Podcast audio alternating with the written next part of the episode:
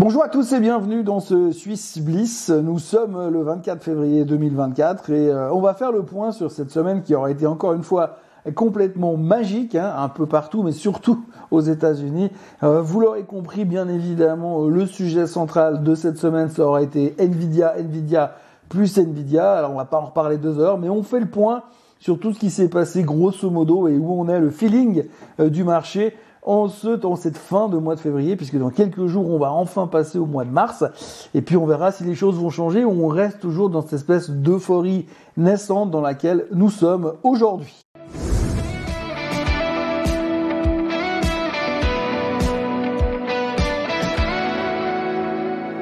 Alors bien évidemment, le point central de, ce, de cette semaine, ça aura été Nvidia. On a passé euh, la journée euh, de mercredi à attendre les chiffres, mais pas que celle de mercredi.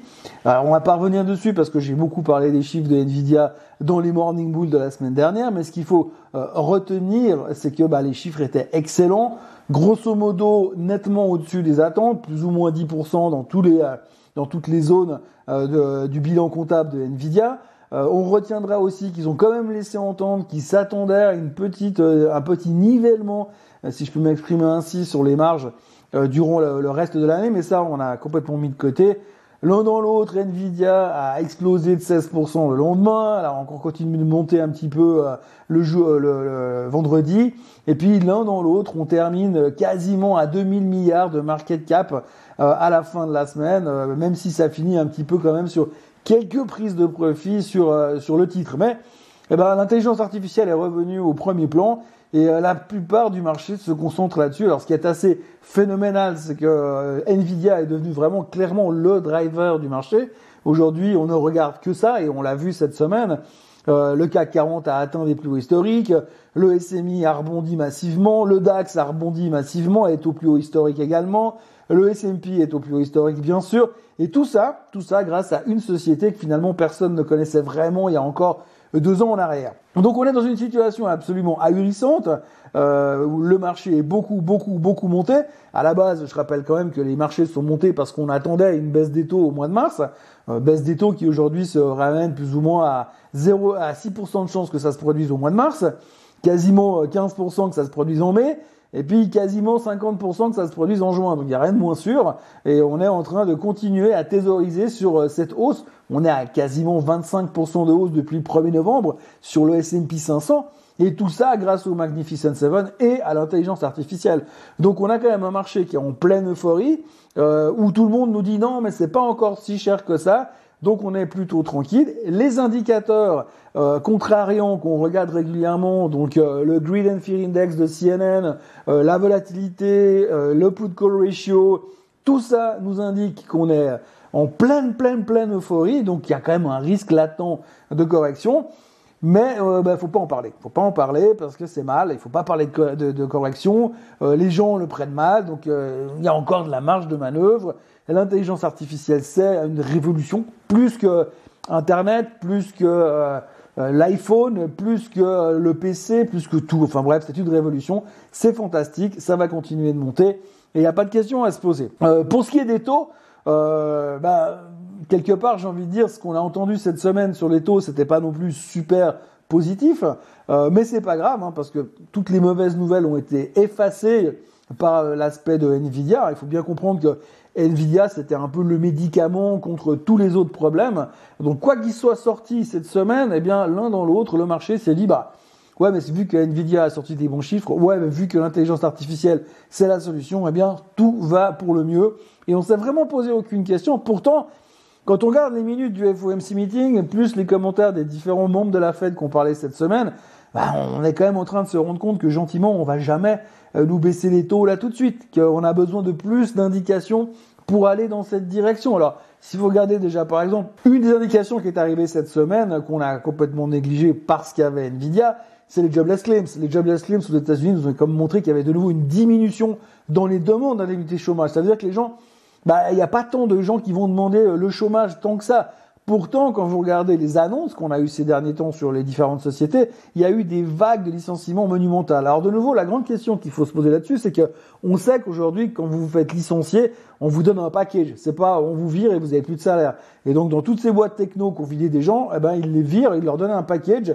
Et puis les gens, ils sont tranquilles pour 6-9 mois. Et ensuite, ils vont devoir trouver vraiment un boulot. Alors soit ils retrouvent un boulot rapidement, parce qu'on voit quand même que le, le marché de l'emploi aux États-Unis est très vigoureux et donc ils vont jamais au chômage, d'où le fait que les demandes d'indemnité sont en train de baisser, et donc le, le, marché de l'emploi est toujours très fort. Et ce marché de l'emploi reste quand même un des points que la Fed aimerait voir euh, ralentir. Ils l'ont encore mentionné dans les minutes qui ont été publiées mercredi dernier. Ils ont aussi mentionné dans les minutes qui ont été publiées mercredi, mercredi dernier ils aimeraient bien voir cette inflation se diriger en, direction des 2%, parce que pour l'instant, il n'y a rien à faire. Elle y va toujours pas aux 2%. Et donc tout ça remis ensemble, euh, ça nous donne des, minutes de la fête qui étaient quand même relativement au quiche. Alors, la seule bonne nouvelle dans tout ça, c'est qu'ils ont quand même bien dit que pour eux, ils voyaient que le cycle de hausse des taux était terminé. Mais pour ce qui est du cycle de baisse des taux, ben, on n'y est pas encore vraiment là tout de suite. Donc euh, là aussi, c'était des indications qui sont quand même un petit peu méfiantes. On, on a le sentiment que l'un dans l'autre, ben, les, les, les, taux pourraient rester élevés encore pour longtemps. Et ça, c'est pas forcément la nouvelle la plus rassurante du marché. Dans un monde normal, ça aurait pu stresser un peu les indices. Mais là encore, on a été complètement edgé, protégé, sauvé, j'ai envie de dire, par l'intelligence artificielle qui est définitivement notre nouvelle, notre nouveau dieu, notre nouvelle religion. Et euh, ce qui fait que finalement, bah, on s'en sort super bien. Merci Nvidia. Et j'ai envie de dire, la seule chose qu'il faut dire cette semaine, c'est ça, c'est merci Nvidia. Petit détour par la Suisse aussi, puisqu'il y a aussi des chiffres économiques qui ont été publiés. Alors l'un dans l'autre, on va pas rentrer dans les détails, mais le chômage est en baisse. Les, les, nouveaux emplois qui se créent en Suisse est en hausse, donc on a l'impression que la Suisse elle est dans un monde parallèle, hein, parce que finalement tout a l'air d'aller encore mieux euh, qu'ailleurs. Donc le marché suisse va bien, le marché de l'emploi suisse va bien, même si on avait vu que la semaine dernière, euh, le côté industriel, c'est un petit peu moins vigoureux que d'habitude. Euh, ça, on a plus de problèmes, on a aussi des soucis avec le franc fort. On l'a vu et on va le voir d'ailleurs dans les résultats de Nestlé qui ont été publiés la semaine dernière, un peu plus tard dans cette vidéo. Mais l'un dans l'autre, la Suisse va bien, on s'en sort toujours plutôt pas mal, toujours un peu mieux que les autres quand même globalement, même si les performances de l'indice sont euh, en deçà de ce que font euh, les autres indices euh, au travers du monde, parce qu'effectivement, bah, nous, on a une structure d'indices complètement différente, une structure de société complètement différente, et on n'a pas d'intelligence artificielle. On n'a pas une boîte en Suisse qui cartonne dans l'intelligence artificielle. Il faudrait peut-être d'ailleurs y penser, parce que c'est peut-être la solution pour envoyer le SMI au plus haut de tous les temps. Si on regarde les performances de cette semaine, eh bien, on voit que Shanghai euh, prend le lead avec 4,85% de hausse. Alors on l'a vu, euh, Shanghai est revenu, enfin les Chinois sont revenus au boulot après euh, la semaine du Nouvel An. Le gouvernement a massivement baissé les taux, a montré son intention de soutenir le marché, l'économie coûte que coûte. Ils ont aussi annoncé quand même l'un dans l'autre qu'ils avaient interdit plus ou moins aux gens gros institutionnels de vendre euh, à l'ouverture et à la clôture de faire des ordres massifs. Ils ont aussi annoncé qu'ils allaient traquer les gens qui shortent le marché. Donc euh, quand on vous dit vous êtes traqué parce que vous sortez le, vous shortez le marché, c'est pas super rassurant. Et puis le reste, eh bien, l'Italie plus 3%, la France plus 2,56%. D'ailleurs, on dirait que Nvidia est dans le CAC 40. On le verra sur les graphiques tout à l'heure. Le DAX plus 1,76%. Le SMI qui s'en sort relativement bien cette semaine avec 1,65% de hausse. On va revenir en détail dessus. Le Nikkei au plus haut de tous les temps. Bien sûr, on a enfin cassé cette zone qu'on n'avait pas plus revue depuis 1989. Euh, le Nasdaq s'en sort pas trop mal, même si on a vu en fin de semaine quelques prises de profit. Ce qui est assez phénoménal dans ces performances de la semaine, c'est que finalement, la grande nouvelle, c'est qu'il y a une boîte américaine qui s'appelle Nvidia qui a pulvérisé les attentes, qui a repris quasiment 350 milliards de market cap en l'espace de deux jours. Et c'est les indices européens qui performent le mieux cette semaine et qui finissent au plus haut de tous les temps. On notera encore euh, quelques prises de profit sur le Bitcoin qui revient euh, le Bitcoin qui se dirige dangereusement de nouveau en direction des 50 000, euh, des 50 000 dollars. Et puis euh, le pétrole qui sur la semaine perd quand même 3,3%, ce qui nous rassure un petit peu, hein, parce que ça va bien se passer du côté de l'inflation. Au niveau du SMI, alors vous voyez la colonne, la deuxième colonne, eh bien on voit que sur une semaine, eh bien Suisse est en hausse de 5,5%. Euh, et puis pour le reste, eh bien, c'était plutôt pas mal pour Suisse pour Zurich, pour Novartis, pour Givaudan. Enfin bref, tout le monde est dans le vert, sauf Nestlé qui a publié des résultats. Euh, on va y revenir tout à l'heure et c'est le seul titre qui termine la semaine dans le rouge. Tout le reste était plutôt en hausse. D'ailleurs, le SMI a vécu une de ses meilleures semaines de ces dernières semaines, justement. Alors on reprend notre point technique sur le SMI. Alors vous voyez, on est content, on est quand même très très content puisque l'un dans l'autre, le SMI a réussi une semaine assez spectaculaire avec une sortie euh, par le haut euh, dans cette direction. Donc euh, quand même quelque chose d'assez impressionnant sur le SMI. On est très content de voir qu'on a on a réussi à enfin avoir une espèce d'accélération. On voit ici comme on est monté très fort et on a cassé cette résistance ici, semble-t-il définitivement. Alors après, on va pouvoir commencer à arriver et tirer des tendances en se disant que potentiellement on va aller encore un petit peu plus haut. Il y a un regain d'intérêt quand même, malgré tout ce qu'on peut dire, sur euh, le, côté, euh, euh, le côté très positif des, des values. On a quand même eu un peu l'impression que le marché se, s'intéressait de nouveau à certains, certains titres de value. Donc, euh, le SMI reprenait un petit peu des couleurs parce que comme je vous le disais tout à l'heure, il n'y a quand même pas non plus des tonnes d'intelligence artificielle dans le SMI. Voilà un graphique qui se passe de commentaires, euh, le CAC 40. Le CAC 40, euh, voilà, tout a pété à la hausse. Hein. Alors vous voyez que bah, aujourd'hui les, les points à surveiller, c'est qu'on arrive gentiment autour des 8000 sur le CAC. psychologiquement, on devrait aller les chercher, ils sont par là autour. Mais la cassure de cette résistance horizontale qu'on avait, euh, déclenche une espèce, un espèce d'emballement où tout le monde nous dit non, mais c'est normal, il n'y a pas d'euphorie, tout est normal, c'est parce que les chiffres sont exceptionnels.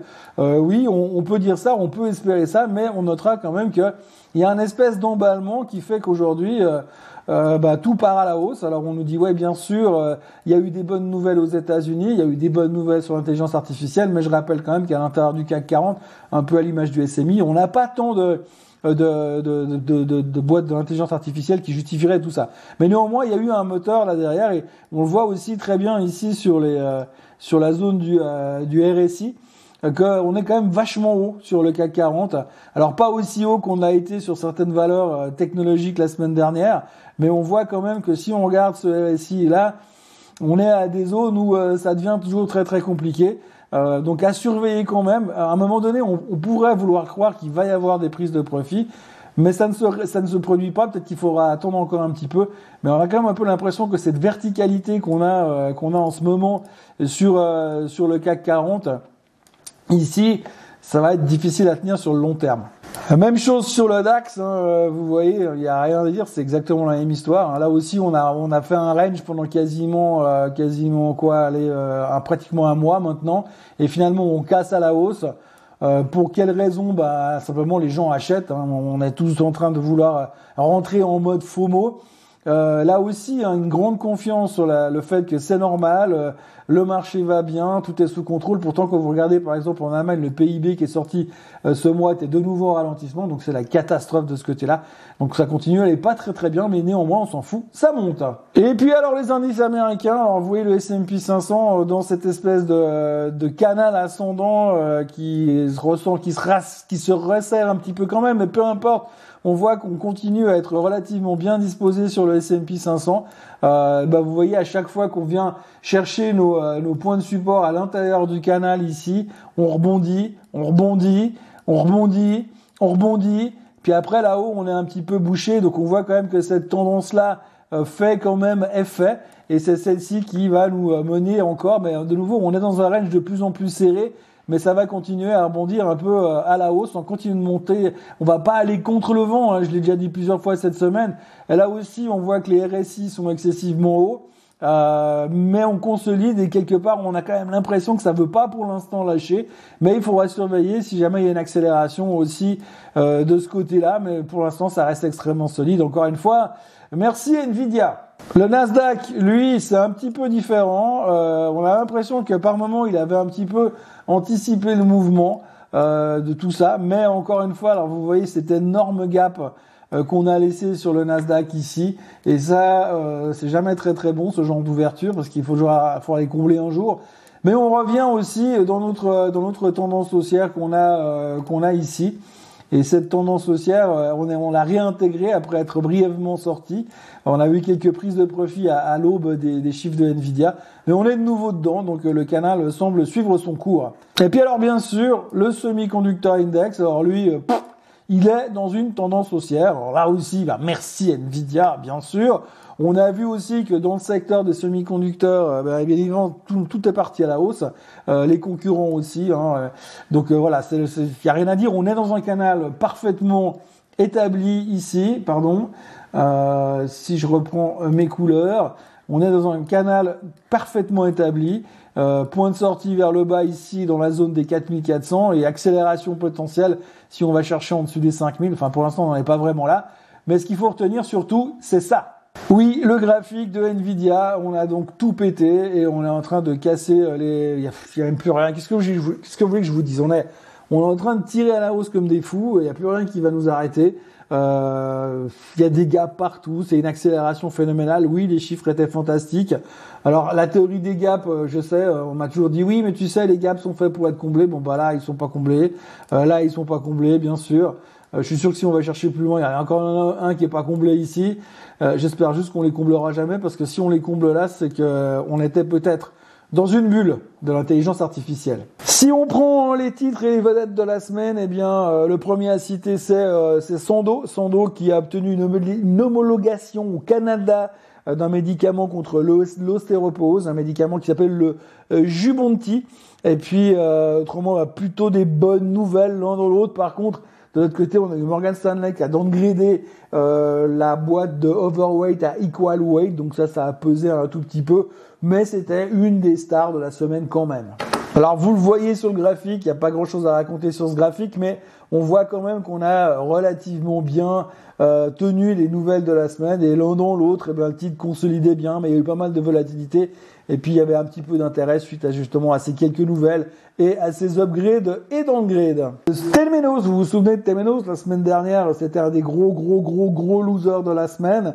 Euh, bah bon, il y a toujours cette boîte qui s'appelle Hindenburg Research qui les a mis sur celle parce qu'ils pensent que c'est une magouille derrière. Euh, la société a publié ses chiffres en début de semaine en espérant rassurer le marché.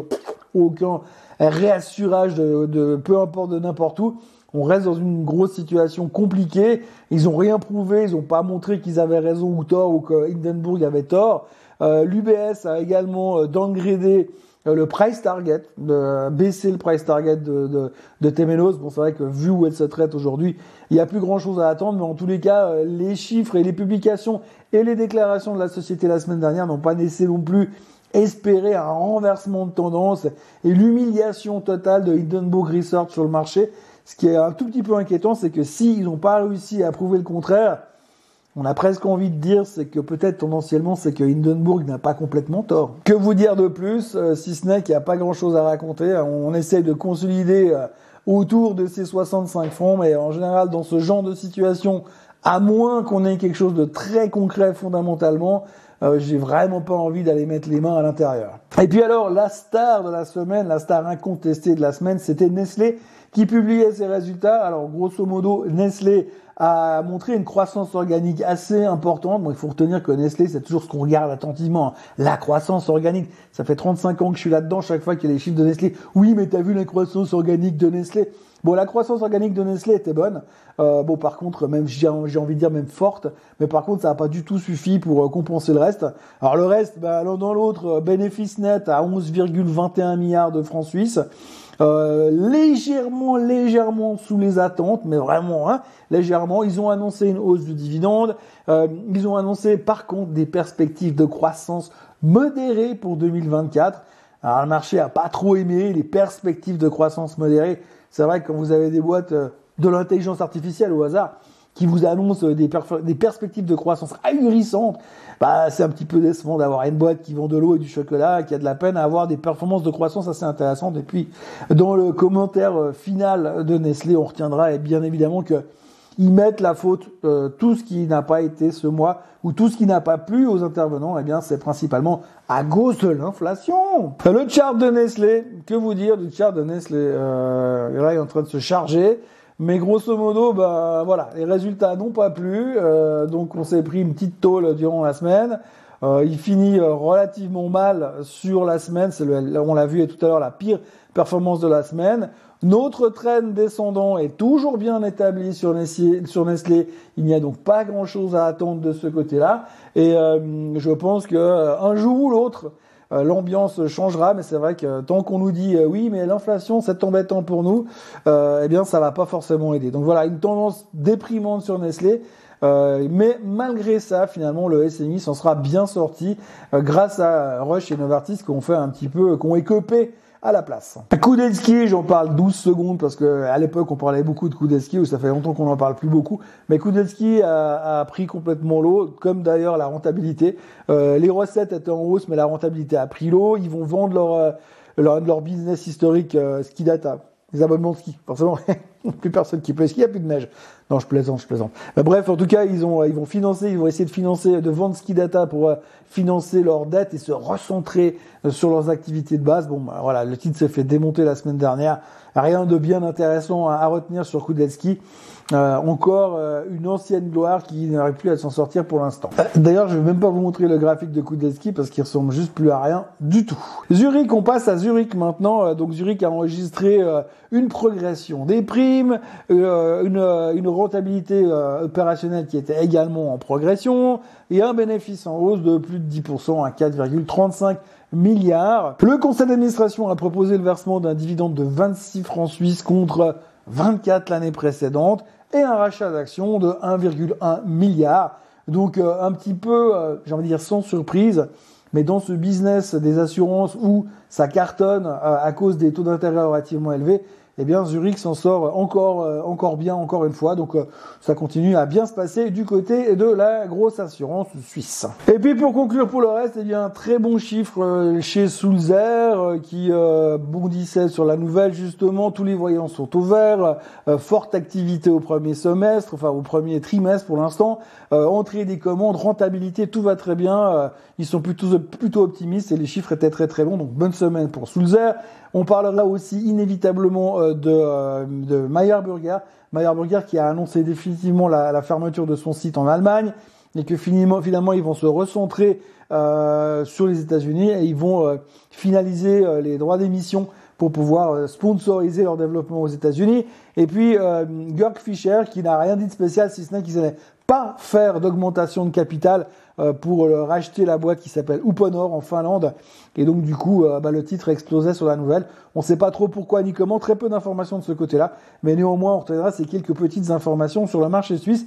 Mais ce qu'il faut retenir en globalité et surtout à la fin de cette semaine, c'est que même si on n'a pas d'intelligence artificielle, eh bien le marché suisse en est relativement bien sorti et, euh, et termine enfin, j'ai envie de dire, une très belle semaine, surtout graphiquement comme on l'a vu tout à l'heure.